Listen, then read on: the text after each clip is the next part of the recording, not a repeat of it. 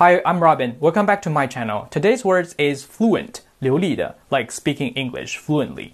非常流利的来说英文. FLU means flow, 流动. So fluent means 你说话的时候像流水一样的. So fluent means 流利的。那么我们今天的第一个单词，number one, fluid.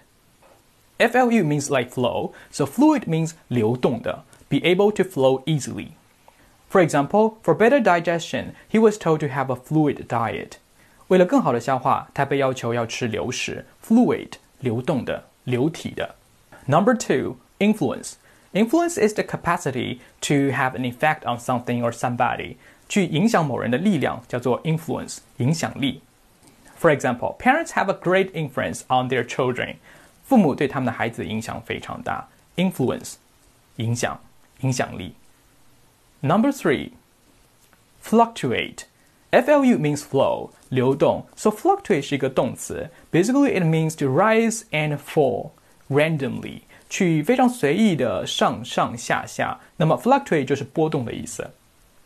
比如说，the trades with other countries tend to fluctuate from year to year. 跟其他国家的贸易呢，随着每年不同而波动。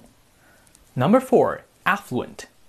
a 加任何一个辅音都表示 to 的意思，表示一个动作的开端。So affluent basically 它字面上意思就是去流动的意思。那么 affluent 它是一个形容词，having a great deal of money, wealthy，非常富有的、富庶的，叫做 affluent。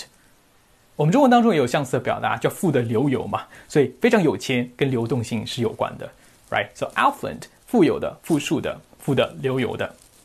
For example, even in the affluent countries exist homeless people.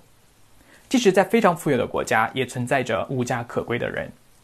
affluent 富有的、富庶的。Number five, superfluous. Super means over. FLU flow means 流动 flow. So superfluous basically means 水已经非常多了，已经流到了杯子的外面了，叫做 superfluous。那么它的意思就是多余的，unnecessary, especially through being more than enough. For example, our decision of this issue here is actually quite superfluous. 我们在这里对这个议题的讨论，看上去事实上是有点多余的，superfluous，多余的。Number six, flux. FLU means flow, so flux 它是一个名词，表示一个 constant change，不断的变化。Flux. For example, the whole political system is in a state of flux.